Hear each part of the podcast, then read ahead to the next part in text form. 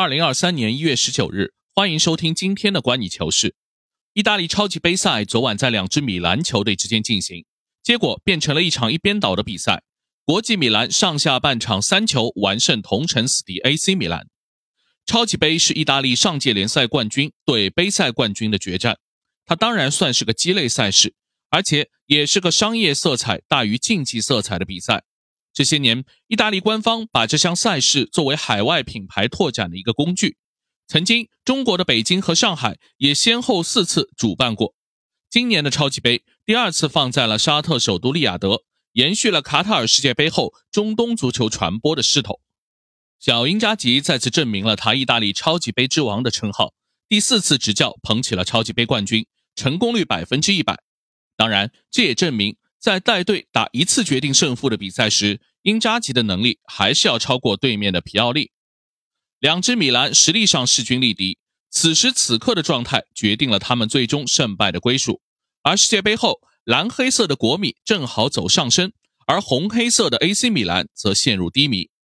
国米的角色球员恰巧在这个阶段都进入自己状态的稳定期。前锋线上，虽然卢卡库已经几乎被小因扎吉晾在了板凳上。但是，马上要满三十七岁的哲科，在国米最艰难的时期，成为球队最靠谱的杀手。他这场比赛还是打进了一个进球，本赛季已经进了七个球。而他的搭档老塔罗马丁内斯，从世界杯回归后就找到了家的感觉。小因加吉刻意培育哲科加老塔罗的双前锋组合，老塔罗投桃报李，在对蒙扎、帕尔马和维罗纳的比赛中都有进球，这场也是打进了精彩的第三个进球。在国家队失去的灵气和嗅觉都找了回来。这场比赛的另一个功臣当然是左路的迪马尔科，不仅因为他进了球，他在左路反复突破和接应构成的杀伤力，是本场国米能够获胜的关键。本赛季他在小因扎吉精心打造的左翼位位置上实现了四个进球加三个助攻，成为意甲最强边翼位。而 AC 米兰在世界杯后成绩出现了下滑，三场联赛一胜两平。特别是两场平局让人挺难接受。对罗马形势大好，先进两球被对手绝平；对帕尔马先失两球再追平，然后意大利杯赛被都灵淘汰，加上这场超级杯又被同城死敌羞辱，给人的感觉就是米兰出了大问题。其实，如果这几场比赛你都看了的话，你会发现 AC 米兰踢的并没有那么不堪。特别对罗马那场比赛，绝大多数时候的场面上是完美的，换人和替补上的错漏。才让煮熟的鸭子飞了。是的，替补不给力。如果说这个赛季米兰让人诟病的地方，就是下窗引进的球员几乎全部不堪大用。看看竞争对手，尤文图斯引进的布雷默、科斯蒂奇和米利克作用明显。国际米兰虽然卢卡库是败笔，但奥纳纳、姆希塔良、阿切尔比和华金科雷亚都能进入主力或成为核心替补。但是 AC 米兰呢？重点引进的德凯特拉雷、奥里吉。德斯特以及弗兰克斯、阿德利之流全部赔本，比利时金童华而不实。锦鲤奥里吉从英伦到亚平宁就水土不服。对罗马最后时刻突然崩盘失球，很大程度要责怪替补上场的德凯特拉雷和弗兰克斯。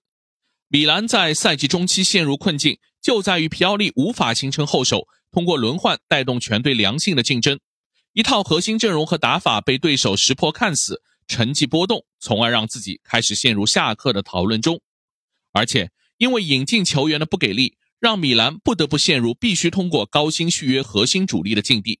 特别是莱奥，本场比赛你会发现莱奥无可替代。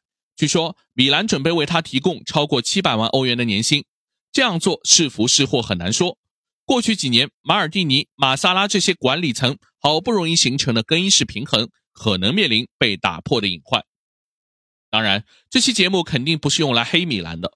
事实上，一时的胜败都是眼下的表象，短暂的状态起伏不太会影响整个意甲。我不认为米兰就会就此沉沦。